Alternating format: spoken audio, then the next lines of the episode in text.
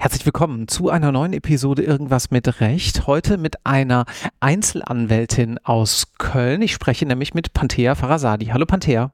Hallo. Du bist Strafrechtlerin, Fachanwältin für Strafrecht. Mhm. Ist das richtig? Ja, das ist richtig. Und machst das hier so in einer kleineren Einheit und deswegen wollten wir heute mal miteinander sprechen, um so ein bisschen auch so mal was anderes hier im Podcast zu haben. Wir haben so Einzelanwälte beziehungsweise kleinere Kanzleien hier noch etwas unterrepräsentiert und du bist eine Empfehlung von einem anderen Podcast-Gast und ich freue mich ganz doll, dass wir hier heute mal miteinander quatschen können. Ja, Aber fangen gern. wir vorne an. Wo hast du studiert und warum hast du Jura gemacht? Ich habe in Köln studiert im Jahr 2007 und wollte eigentlich irgendwas mit Medien machen. Deswegen bin ich aus Flensburg nach Köln gekommen. Und ja, damals konnte man sich über dieses System irgendwie in zehn Studiengängen einschreiben, also bewerben. Und ich habe dann in neun verschiedenen Medienbereichen mich quasi beworben und dann auf Wunsch meines, meiner Eltern oder meinem Vater dann auch mich für Jura beworben. Ja. Aber damals war für mich klar, das werde ich auf jeden Fall nicht machen. genau. Das ist so ein bisschen die umgekehrte Geschichte. Viele andere denken sich, ja gut, ich mache auf jeden Fall Jura und droppen dann vielleicht raus, weil sie merken, es ist doch nichts. Was hat dich denn dazu bewogen, dabei zu bleiben? Ich wollte ja eigentlich Medienwissenschaften studieren. Das hatte damals einen sehr, sehr hohen NC. Ich meine, 1,0 war das in Köln. Ich habe mir dann gedacht, ich nutze die Wartesemester, was natürlich Quatsch ist, was ich heute weiß, und habe mir die Vorlesungen angehört im ersten Semester, sehr viele. Ich habe mich auch für alle Klausuren damals eingeschrieben und habe die auch alle versucht, weil ich jetzt nicht groß Angst hatte dass es scheitert. Ich war mir nämlich sicher, ich werde sowieso wechseln. Und dann hatte ich das Glück, dass ich wirklich sehr tolle Professoren hatte. Ich hatte unter anderem im Strafrecht Herrn Professor Kress. Der hat eine wirklich für mich ganz besondere Vorlesung abgehalten. Es war damals so, dass er sehr viel Material ausgeteilt hat. Am Anfang hat er fünf Aktenordner uns mitgenommen, jedem. Wir konnten uns die mitnehmen und dann hat er erwartet, in Anführungsstrichen, dass man sich das anguckt. Das war eine ganz schwierige Sprache und irgendwie hat mich das fasziniert, weil es so rechtstheoretisch war. Ich weiß gar nicht warum, aber es war wirklich eine ganz tolle Vorlesung und er hat uns ganz viel Raum gelassen, Fragen zu stellen und hat sich dann vor der Klausur, also unmittelbar am Morgen der Klausur, einige Leute ausgepickt, die anscheinend dann in der Vorlesung mitgearbeitet haben und hat sich dann diese Klausuren persönlich angeschaut und Mhm. hat sie persönlich korrigiert. Ich war eine davon. Ist irgendwie ein bisschen gemein, oder? Ja, es ist irgendwie gemein, weil man das vorher nicht weiß. Aber vielleicht war er dann auch sehr wohlwollend, das weiß Ja. ich nicht. Es war auf jeden Fall was Besonderes. Und danach kriegt man nach der Klausur, also die Korrektur ist dann von ihm und dazu gibt es dann noch ein Anschreiben, was damals bei mir, ich meine, eineinhalb DIN A4 Seiten lang war. Und das hat mich wirklich motiviert, das durchzuziehen. Also der hat den persönlichen Brief geschrieben. Genau. Also es ist wahrscheinlich die Klausurbewertung, aber in einer wirklich sehr tollen Schrift, handschriftlich und man hat gesehen, dass er sich wirklich Zeit genommen hat, das anzugucken und zu schauen, kann diese Person Strafrecht. Und bei mir war die Bewertung derart, dass ich das auf jeden Fall weitermachen soll und viele Dinge gesehen habe, die man vielleicht nicht im ersten Semester sieht und viele Fragen richtig gestellt habe. Und auf jeden Fall hat mich das so motiviert, dass ich dann dabei geblieben bin, ja. Und dann war auch klar, wenn Jura, dann Strafrecht. In dem Moment noch nicht. Es hat mich auf jeden Fall am meisten interessiert. Ich hatte auch noch andere sehr gute Professoren. Ich hatte unter anderem Frau Donner-Lieb. Das war auch sehr motivierend für uns alle. Liebe Grüße. ähm, es war für mich ab dem dritten Semester klar, dass ich Strafrecht mache, weil ich dann als studentische Hilfskraft bei einem sehr renommierten Strafverteidiger begonnen habe. Das war ein sehr honoriger, sehr, wie soll ich sagen, korrekter Strafverteidiger, anders als man es jetzt in Filmen kennt und auch jetzt im Berufsleben der da sehr unterschiedliche Arbeitsweisen und ich hatte aber das Glück, dass ich das tatsächlich bei ihm lerne, also quasi wie man es wirklich richtig macht. Und ja, das war im dritten Semester. Damals hat er unter anderem mit einem Kollegen in Köln den Fall Kachelmann gehabt. Ah, und ich habe dann quasi die Einblicke gehabt in diese Akten. Und es war für mich wirklich sehr, sehr aufregend. Und da habe ich mir gedacht, ich wünsche mir, dass ich jemals solche Mandate habe und jemals wirklich diese Arbeit machen kann, die er macht. Kachelmann war ja ganz interessant, weil da gerade auch dieser Medienanteil riesig war. Ne? Ja. Also mit der Frage, was ist jetzt eigentlich doch erlaubte Berichterstattung? Und am Ende wurde er ja freigesprochen, aber er hat dann eben auch ziemlich viele Prozesse gegen verschiedene Zeitungen geführt, weil die im Vorfeld schon entsprechend äh, schmähkritisch oder zumindest nicht im Rahmen der Verdachtsberichterstattung berichtet haben. Also Mhm. das, da warst du ja eigentlich wieder so ein kleines bisschen auch, indirekt jedenfalls bei deinem Auf jeden Medienthema. Fall, ja. Ja, cool.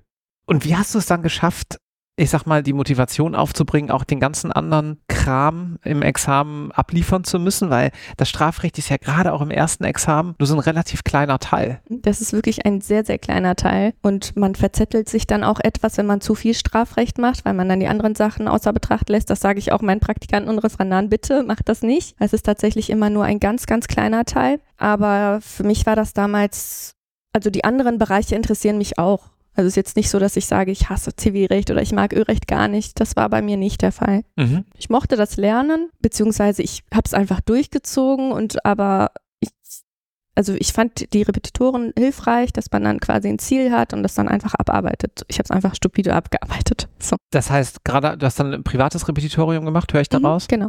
Das hat dir dann wahrscheinlich auch einfach geholfen, dass das so ein strukturierter Plan war und ein Baller halt weg und irgendwann Genau. hast du Examen, ne? Ja, ja, Ja. genau sowas. Und ich hatte es auch eilig. Ich habe immer parallel arbeiten müssen. Ich hatte zeitweise zwei Minijobs, um das quasi zu finanzieren. Ich hatte es einfach wirklich eilig, fertig zu werden. Ja, okay. Ja. Deswegen gab es da jetzt nicht viel große Gedanken, dass man sagt, was man nicht mag. Ich musste es einfach durchziehen. Respekt. Und dann hast du wahrscheinlich relativ schnell Referendariat gemacht. Mhm. Hier in Köln auch? Ich bin leider so gelost worden, dass ich in Aachen gelandet bin. Dann habe ich gedacht, das ist zu viel Aufwand. Es war auch ein ganz schrecklicher Winter und habe dann einmal geskippt. Bin dann aber trotzdem in Aachen gelandet. Ja. Also dazu muss man sagen, wenn ihr das jetzt hier hört und ihr kommt hier nicht aus der Gegend, immer, wenn ich das richtig weiß, ich habe selber Referendariat auch in Berlin gemacht, aber du hast einen Monat Aachen und einen Monat Bonn und Köln. Ist das noch so? Genau. Ja, und dann hast du eben Pech, wenn du gerade irgendwie nicht nach Bonn oder nach Köln geschickt wirst, weil Aachen von Köln halt eine Stunde Genau. mit der Bahn ist. Ja. Okay, und dann warst du in Aachen. Dann war ich in Aachen, genau. Wie war das? okay. das hätte auf jeden Fall besser sein können. Es ist natürlich schwierig, wenn man aus Köln kommt, also neu. In, ich bin in Flensburg aufgewachsen und bin dann natürlich Köln. Köln war für mich was ganz Neues. Dann kann man schwer Kontakte knüpfen. Wenn man dann nochmal in Aachen landet, dann lernt man natürlich da Richter, Staatsanwälte und hier und da ein paar Kollegen kennen, aber es bringt einen für die Kontakte gar nichts. Und man ist tatsächlich die ganze Zeit in der Bahn gewesen, die Ja. ganze Zeit unterwegs. Und ich hatte damals Ausbilder, die einfach erwartet haben, dass man jeden Tag da ist. Ah, shit. Tatsächlich jeden Tag. Und das war vor Covid, Das logischerweise. war ja davor. Und je mehr man sich eingesetzt hat, das hatte ich am Anfang auch nicht verstanden, je mehr man sich bemüht hat, je mehr man die Aufgaben gut gemacht hat, umso mehr hat man dann Aufgaben bekommen. Ja, das ist auch ein Problem. Aber die gesamte Referendarausbildung, die ist halt überarbeitungsbedürftig. Ja, auf jeden Fall. Das, das muss man leider einfach so sagen. Da war dann aber klar, du bist Strafverteidigerin. Ja. War das dann dein Ziel? Ja, auf jeden Fall. Wie hast du denn den Sitzungsdienst dann empfunden? Weil das ist ja für viele was, Mhm. die sagen, also Referendariat, naja, war in Ordnung, aber Sitzungsdienst war echt spannend. Du hast gerade schon so ein kleines bisschen die Augen verdreht. Nein, ich fand spannend. Ich fand spannend. Es war für mich immer auch ein Fragezeichen, ob ich nicht doch zur Staatsanwaltschaft gehe. Aha. Aber nur weil natürlich alle Menschen, die in diesem Bereich sind, die man fragt, immer sagen, nein, als Frau würde ich eher davon abraten, Strafrecht zu machen. Es ist immer besser, also wirklich alle. Echt? Es gibt keine einzige Person, die ich auf diesem gesamten Studiumswerdegang und Referendariat gesehen habe, die gesagt hat, ja, Strafrecht als Frau super. Es gibt keine einzige Person. Außer mein Tutor, nenne ich das mal, also dieser Anwalt, bei dem ich damals angefangen habe. Der hat gesagt, sie müssen das machen, das passt perfekt zu ihnen, es gibt zu wenig Frauen und es ist gar kein Problem. Aber es ist wirklich der einzige. Ja, vielleicht habe ich da einen ziemlichen Blindspot. Wir arbeiten ja jetzt hier gerade auch bei irgendwas mit Recht mit Breaking Through zusammen, diese Initiative, die Sichtbarkeit von Frauen in der Juristerei erhöhen möchte. Und das ist mir schon klar, dass es da irgendwo einen bestimmten Bedarf gibt und dass auch die Arbeitgeber entsprechend, ähm, sieht man ja auch überall mit Diversity wird geworben, ist jetzt nicht nur Frauenförderung, ist mir klar, es geht weit Mhm. darüber hinaus. Dass das ein Thema ist, ist mir klar, will ich sagen. Aber dass gerade im Strafrecht man ja schon aktiv fast davon abgehalten wird, als Frau entsprechend Strafverteidigerin oder Staatsanwältin dann auch zu werden, das ist mir neu. Was hast du? Also vielleicht nur kurz, Staatsanwältin nicht. Sta- Staatsanwältin Die nicht. sagen keine Strafverteidigung, sondern lieber Staatsanwaltschaft. Ach ist so, auch tatsächlich okay. in der echten Welt so. Ja, dass okay. halt wirklich viele zur Staatsanwaltschaft gehen. Was ist deine Erklärung dafür? Konkurrenz. Heutzutage würde ich sagen, dass die Strafverteidiger, die einem davon abraten, einfach den Markt für sich haben wollen. Ach, so krass, ja. Das kann ich mir auf jeden Fall vorstellen, auch jetzt nach den Erfahrungen, die ich jetzt in meinem Berufsleben gemacht habe. Ansonsten gibt es keinen Grund. Heißt das umgekehrt, es gibt auf Mandantenseite ein Bedürfnis oder eine Nachfrage danach, zu einer Strafverteidigerin zu gehen? Das wäre ja die logische Konsequenz. Ja, definitiv, klar. Warum? gibt viele Delikte, sei es im Sexualstrafrecht, da ist natürlich eine Frau auf Seiten des Angeklagten sinnvoller. Tatsächlich. Einfach aus strategischen Überlegungen. Auch aus strategischen Überlegungen. Man will sich natürlich nicht irgendwie instrumentalisieren lassen, dass man jetzt als Frau für einen Angeklagten da auftritt und ihm dabei hilft, dass ihm geglaubt wird. Das will man natürlich nicht, aber es ist für viele Befragungen natürlich von Vorteil, wenn eine Frau dabei ist. die genau die harten Fragen stellt oder vielleicht noch härtere Fragen stellen kann, als die sich vielleicht ein älterer Verteidiger trauen würde. Sehr interessant. Nach dem Referendariat hast du dann sofort deine Kanzlei gegründet oder wie lief das ab? Ja, ich habe nach dem Referendariat direkt mich selbstständig gemacht. Ich hatte die Möglichkeit damals bei diesem Anwalt, der hatte so eine ganz kleine Besenkammer noch zur Verfügung. Ich habe mich dann da reinsetzen dürfen und habe dann von dort aus mich selbstständig gemacht. Und dann irgendwann in eigener Kanzlei. Genau, ich habe mich selbstständig gemacht. Ich durfte dann auch, bin dann direkt mit auf den Briefkopf gekommen, was für mich was ganz Besonderes war. Und er hat leider dann nach einem Jahr, ich meine sogar unter einem Jahr, hat er dann einen sehr schlimmen Schlaganfall bekommen. Ah, shit. Und es war eine ganz, ganz alte Kanzlei, nur Papierakten und alles aufbewahrt, schon 100 Jahre. Also sein Schreibtisch war wirklich voller Akten, voller Schnipsel, voller Notizen. Dann einen Schlaganfall bekommen und hat das Sprachvermögen verloren und hat keine Familienangehörigen gehabt und dementsprechend habe ich dann die Kanzlei für ihn abwickeln dürfen oder wollen, auch als Dank für die Zeit, die ich dann bei ihm quasi lernen durfte. Und es sind natürlich viele Mandate dann auch noch unbearbeitet gewesen, die ich dann erstmal für ihn bearbeitet habe, in der Hoffnung, dass es ihm bald wieder gut geht. Das war ganz schwierig. Also man konnte nicht einschätzen, ob er nach drei Monaten wiederkommt, ob er nie wiederkommt. Und dementsprechend bin ich ins kalte Wasser gestoßen worden und habe dann die Mandate einfach weitergemacht. Ja. Okay. Naja, aber ich meine, so tragisch wie es ist, hattest du gewissermaßen erstmal einen Mandantenstamm. Ja, für eine ganz kurze Zeit, ja. ja. Bis die Kanzlei dann abgewickelt wurde, dann bin ich erstmal nach Bonn gegangen für einige Monate, weil ich dachte, ich möchte die Selbstständigkeit nicht, weil ich gesehen habe, wie es jetzt ihm ergangen ist und bin dann in einer Bankrechtskanzlei gelandet. Okay. Ja. Hä, wie bist denn du dann zu Bankrecht gekommen? Einfach mal was anderes? Ja, nee, es war mir eigentlich tatsächlich egal. Okay. Ich dachte, ich möchte jetzt einfach, ich muss weitermachen, damit ich jetzt nicht so ein Break habe und dann irgendwie auch traurig werde. Ja. Ich bin dann in diese Bankrechtskanzlei in Bonn und die haben mir die Möglichkeit eröffnet, meine Strafrechtsabteilung aufzubauen. Ah ja, okay. Und dann habe ich das einige Monate gemacht. Ich habe dann auch danach meinen Wirtschaftsmediator gemacht bei der BEPS und habe mir dann gedacht, nee, ich muss zurück nach Köln und da mache ich weiter. Ja. Und dann hast du dein eigenes Klingelschild genau. rausgehangen und gesagt, so, ich bin jetzt selbstständig in eigener Kanzlei. Genau. Hat das Überwindung gekostet? Auf jeden Fall, auf jeden Fall. Was waren so deine Gedanken, die du dir damals gemacht hast? Also man hat immer Angst, weil im Strafrecht ist das immer so phasenweise. Mal kommen sehr, sehr viele Mandate und dann ist es quasi so ein sogenanntes Sommerloch. Und man hat natürlich immer die Sorge, selbst wenn ein Jahr wirklich fantastisch läuft, hat man immer die Sorge, wie sieht es nächstes Jahr aus? Hm, also klar. man kann ja, man hat jetzt zumindest die ersten, sagen wir mal, fünf, sechs, sieben Jahre, hat man immer die Sorge, war das vielleicht jetzt nur eine Ausnahme, dass es immer so gut lief? Wie läuft es im nächsten Jahr? Man hat halt tatsächlich immer Sorgen. Hast du Stammkunden? Stammkunden, nein. Das gibt's leider nicht. Das sind meistens Leute, die haben einmal irgendwas an der Backe und ja, sagen ja. wir mal ein bis dreimal und dann kriegen die dann meisten kriegen die, die, Kurve. Den, ja, die Kurve. Okay.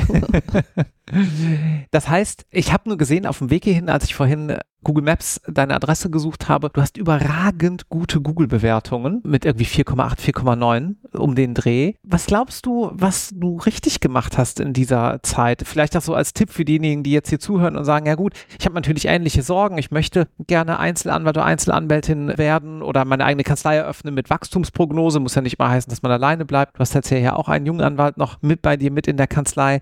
Was glaubst du, was, wie lange bist du jetzt hier in der Kanzlei? Seit 2015. Okay, also acht Jahre. Was ist, was ist gut gelaufen? Warum hatte, ist das geflogen für dich? Also ich glaube, es war sehr wichtig, dass man die ersten, sagen wir mal, drei oder die ersten fünf Jahre wirklich alles gibt. Mhm. Man wirklich länger im Büro ist. Ich meine, ich habe die ersten fünf Jahre nicht ein einziges Wochenende richtig gehabt und ich habe auch nie vor 21 Uhr Schluss gehabt. Also tatsächlich nie. In diesen Krisenzeiten mit der Abwicklung der anderen Kanzlei war es noch viel schlimmer. Aber auch danach, also die Zeiten der Selbstständigkeit, die waren wirklich so, dass ich wirklich viel vom eigenen Leben abgegeben habe dafür, weil ich dachte, dass man am Anfang sich einen Namen machen muss und das hat bei mir funktioniert. Mhm. Dann gehen wir mal auf ein, zwei Mandate ein. Kannst du da so ein bisschen was, vielleicht auch Kurioses schildern? Es gibt immer brisante Fälle und auch so, dass man denkt, das hätte ich nie gedacht, dass es solche Dinge gibt. Aber es wird, also es übertrifft sich tatsächlich jedes Jahr. Letztes Jahr zum Beispiel wirklich durchgehend kuriose Fälle, unter anderem ein Fall mit einer, sagen wir mal, Glaubensgemeinschaft. Es war eine Glaubensgemeinschaft in Holland, die in einem Kloster leben und die haben einen Propheten, dem diverse Dinge vorgeworfen worden sind. Und das war wirklich eine Akte, die ich mir im Studium nicht hätte erträumen können. Also dieser Katzenkönig-Fall ist dagegen nichts. Ich wollte gerade direkt sagen, besser als Katzenkönig, ja. ja. Also viel brisanter oder ich will es jetzt nicht absurder, aber verzwickter als der Katzenkönig-Fall, wo man damals dachte, so kann es das wirklich geben? Äh, Kannst du schildern, was passiert ist? Also ihm wurde vorgeworfen, dass er ein Mädchen in dieser Glaubensgemeinschaft zunächst gefangen hielt und dann kamen später noch weitere Vorwürfe, dass es zu diversen sexuellen Missbrauchstaten gekommen sein soll. Und das war aber so, dass dieses Mädchen Teil dieser Glaubensgemeinschaft war und aus dieser Sekte, wie es die Staatsanwaltschaft schrieb, austreten wollte und dementsprechend dann diese Vorwürfe dann ja ans Licht kamen. Wie ist es ausgegangen? Er ist verurteilt worden. Er ist verurteilt worden zu einer Freiheitsstrafe von fünf Jahren Mhm. was aber gemessen an der Anklage der Staatsanwaltschaft, die wirklich über, ich meine, 400 Fälle betraf, Boah. sehr mild ist. Ja. Für ihn besteht die Möglichkeit der Halbstrafenabschiebung. Das heißt, nach zweieinhalb Jahren wird er dann nach Holland abgeschoben und die Reststrafe wird dann zur Bewährung ausgesetzt. Ah, sowas gibt's. War mir auch neu. Interessant. Interessiert dich das eigentlich, was die, was da wirklich passiert ist? Oder sagst du, ich habe einen Job und das ist hier möglichst das Gute für meinen Mandanten rauszuholen? Also mich interessiert es immer. Okay. Das ist auch tatsächlich bei den Erstgesprächen immer schwierig. Das ist vielleicht auch ein kleiner Punkt, wo man als Frau sich quasi in der Strafverteidigung irgendwie erweisen muss, dass man im Erstgespräch direkt klar die Fronten klärt, dass ich, also ich möchte immer die Wahrheit wissen. Ich möchte wissen, was tatsächlich passiert ist, weil ich gewappnet sein möchte vor Gericht. Ich verurteile gar nichts. Mir ist tatsächlich die Tat in der Form in erster Linie nicht so wichtig. Ich möchte im Erstgespräch tatsächlich wissen, was passiert ist. Und normalerweise, sagen wir mal, zu 90 Prozent der Fälle sind die Mandanten jetzt nicht in der Lage, im Erstgespräch das zu offenbaren. Die Ja. erzählen dann irgendwas, denken dann, die sind viel, viel klüger als die Anwälte und haben sich da schon was zurechtgelegt. Auch für sich selbst. ja, das ist wahrscheinlich auch ein bisschen Selbstschutz, Auf oder? jeden Fall. Dann höre ich mir das erstmal kommentarlos an, schreibe mir ein bisschen was auf, denke mir aber direkt schon die Punkte, die überhaupt gar keinen Sinn machen. Und beim zweiten Gespräch spreche ich dann. Dann erkläre ich direkt, dass wir auf Vertrauensbasis zusammenarbeiten müssen und ich tatsächlich besser bin, wenn ich die Fakten kenne. Mhm. Und dann ändert sich das relativ schnell. Machen alle dann, Ja, also nicht alles. Gibt, es gab auch jetzt vor kurzem einen Fall, da hat man dann trotzdem weiter, ist bei seiner eigenen Wahrheit geblieben und das geht natürlich nach hinten los. ja klar, weil du dann einfach nicht in die richtige Richtung loslaufen kannst. Auf jeden Fall. Ja. Was sind denn so typische juristische Problemstellungen? Ich bild mal, ich bild mal einen etwas einfacheren Fall, äh, einfacher im Sinne von, der vielleicht nicht so belastend klingt. Ja, also wir nehmen mal so einen Fall. Jetzt war hier irgendwie äh, Freitagabend, ein Typ hat ein bisschen was getrunken, ist mit anderen aneinander geraten, hat ihn aber relativ übel zugerichtet, vielleicht eine gefährliche Körperverletzung, damit es auch ein bisschen um was geht. Und meinetwegen ist er danach noch betrunken nach Hause gefahren. Das wird ja mal vorkommen, nehme ich an. Ja, tatsächlich jedes Wochenende in Köln. Jedes Wochenende in Köln. ja. Wie, wie fängt so ein Fall an erstmal? Also so ganz praktisch beschrieben. Wie kommt der Fall zu dir? Wie geht es dann weiter? Also in so einem Fall ist es öfter so, dass die Mandanten dann direkt nachts bei der, von der Polizei irgendwie kontrolliert werden, entweder zu Hause, weil irgendwie das Auto schief steht oder irgendwas passiert ist. Wenn die zu Hause aufgesucht werden oder von der Polizei kontrolliert werden, dann kommt es sehr oft vor, dass die mich anrufen. Ich habe eine 24-Stunden-Erreichbarkeit. Woher wissen die das, dass sie dich anrufen? Die finden dich dann einfach per Google? Die finden mich per Google und ich habe eine Handynummer, die 24 Stunden erreichbar ist. Ja, okay. Oder die kennen mich durch andere Mandate oder haben irgendwann was, irgendwas gehört. Bekannte So, von Bekannten. Okay, ja. Mhm. Genau. Dann rufen die an und sind dann natürlich immer noch wahrscheinlich betrunken und ausfallend gegenüber der Polizei. Dann beruhigt man kurz den Mandanten, spricht mit dem Polizeibeamten, holt sich das Aktenzeichen, sagt dem Mandanten, dass er bitte keine Angaben machen soll, dass er sich ruhig verhält, keinen Widerstand leistet und sich am nächsten Tag gerne nochmal melden kann. Ja. Kriegen die das hin? Ja, ja. Ja. Einige nicht, aber die meisten kriegen das hin. Dass Okay. sie erstmal beruhigt sind, es ist jetzt alles in Ordnung, du gehst jetzt nach Hause, du sprichst nicht mit der Polizei und ja. Weil ich äh, erlebe das so in, rein im Privaten, wenn man so mit Leuten darüber spricht, wenn ihnen was vorgeworfen wird, was sie vielleicht auch nur teilweise getan haben, ja, dass der Vorwurf auch über das, was tatsächlich passiert ist, hinausgeht, dass ein Rechtfertigungsdruck entsteht. Und gerade wenn man dann irgendwie noch ein bisschen was getrunken hat, könnte ich mir vorstellen, dass der eine oder andere schon mal ins Plaudern kommt. Ja, definitiv. Ja. Also die Polizei lässt die Person auch meistens erst anrufen, nachdem die geplaudert haben. Ja, naja. Okay, und dann am nächsten Tag oder ein, zwei Tage später, wie geht's Genau, dann ein weiter? paar Tage später rufen die dann nochmal an und dann sage ich denen, die sollen abwarten, bis das Schreiben der Polizei kommt. Dann kommt irgendwann die Vorladung oder ein Äußerungsbogen. Da schicken die mir dann kurz zu. Dann bestelle ich mich für die, beantrage Akteneinsicht und sobald ich die Akte habe, hole ich die ins Büro. Mhm. Kommt das erste Mandantengespräch und das mache ich lieber, wenn ich die Akte schon mal habe. Mhm. Und dann besprechen wir den Sachverhalt. In so einem Fall, den du gerade beschrieben hast, kann es natürlich sein, dass es vorher irgendwie Provokationen gab von dem Geschädigten oder dass er auch zugeschlagen hat und es eine Notverhandlung war oder, oder, oder. Das Mhm. kann man alles vorher nicht sagen. Gut, nehmen wir mal an, der behauptet, ja, irgendwie der andere hat mich provoziert, wie das dann so ist. Wie geht's dann weiter? In so einem Fall würde man natürlich in der Akte gucken, was hat der Geschädigte zur Polizei gesagt, wie glaubwürdig scheint er oder wie glaubhaft sind seine Angaben, sind da Widersprüche, war der auch alkoholisiert? Wenn er auch alkoholisiert war, dann wird man sich jetzt nicht direkt zur Akte äußern, also nicht schriftlich schon mal was äußern, sondern es auf die Hauptverhandlung ankommen lassen Mhm. und dann in der Hauptverhandlung sieht man die Person und kann dementsprechend befragen. Was sagst du deinen Mandanten dann vor der Hauptverhandlung? Einfach nur Klappe halten, ich mach das? Ja. Ja, hatte ich mir gedacht. Das ist tatsächlich auch der Rat tatsächlich, weil die meisten Angeklagten oder Beschuldigten das zum ersten Mal machen, beziehungsweise sehr aufgeregt sind oder irgendwie besserwisserisch und einfach einen schlechten Eindruck machen bei Gericht, wenn die selber reden. Aus Prinzip. Ja. Ja. ja. Weil die einfach aufgeregt sind, die Situation, die können dann auch nicht irgendwie variieren, die meisten, je nachdem wie jung die sind, wie man sich einfach vor Gericht verhält. Es gibt ja auch Richter, die sehr freundlich sind und dann so ein bisschen irgendwie Smalltalk führen. Das verstehen die falsch. ja. Dann denken die, die sind da irgendwie, weiß ich nicht, Alles nicht so schlimm. ja, alles nicht so schlimm und dann fangen die an zu reden. Ja, okay. Und worauf kommt es dann bei so einer Befragung an? Wie, wie gehst du daran, dass du sagst, okay, jetzt habe ich da ja entsprechend den Zeugen. Was sind Mhm. so Techniken, die du da anwendest? Das ist immer von Fall zu Fall tatsächlich unterschiedlich, weil es eine Typfrage ist. Es gibt Zeugen, die sind sehr unsicher oder es gibt sehr, Zeugen, die sind sehr provokativ. Wenn die provokativ sind, dann ist die Befragung dementsprechend lauter und härter, als Ja. wenn jemand wirklich sehr unsicher ist. Wenn jemand schon wirklich als Geschädigter dahin kommt, sehr unsicher ist und man tatsächlich vom Beschuldigten weiß, er hat die Tat begangen, dann lässt man, fässt man den gar nicht an. Dann frage ich meistens nur, in Anführungsstrichen, wenn der Mandant gestanden hat, ob der Mandant sich bei ihm entschuldigen darf Ja, aber bereit ist, irgendwie eine Entschädigungsleistung anzunehmen, damit das einfach für den Geschädigten auch nicht zu hart wird. Ja. ja, Aber okay. es gibt natürlich dementsprechend Fälle, ich mache auch sehr viel Sexualstrafrecht, da sind die Befragungen dementsprechend härter. Wenn der Beschuldigte sagt, er hat es nicht getan. Weil du dann natürlich entsprechend halt nachbauen musst. Ja. Ja.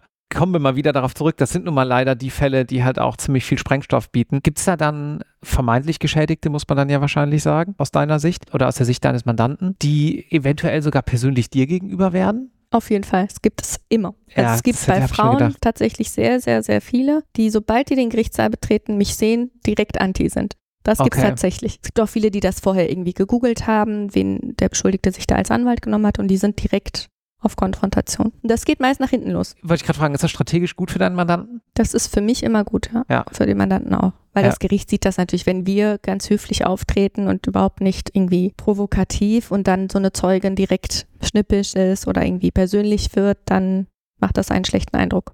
Interessant.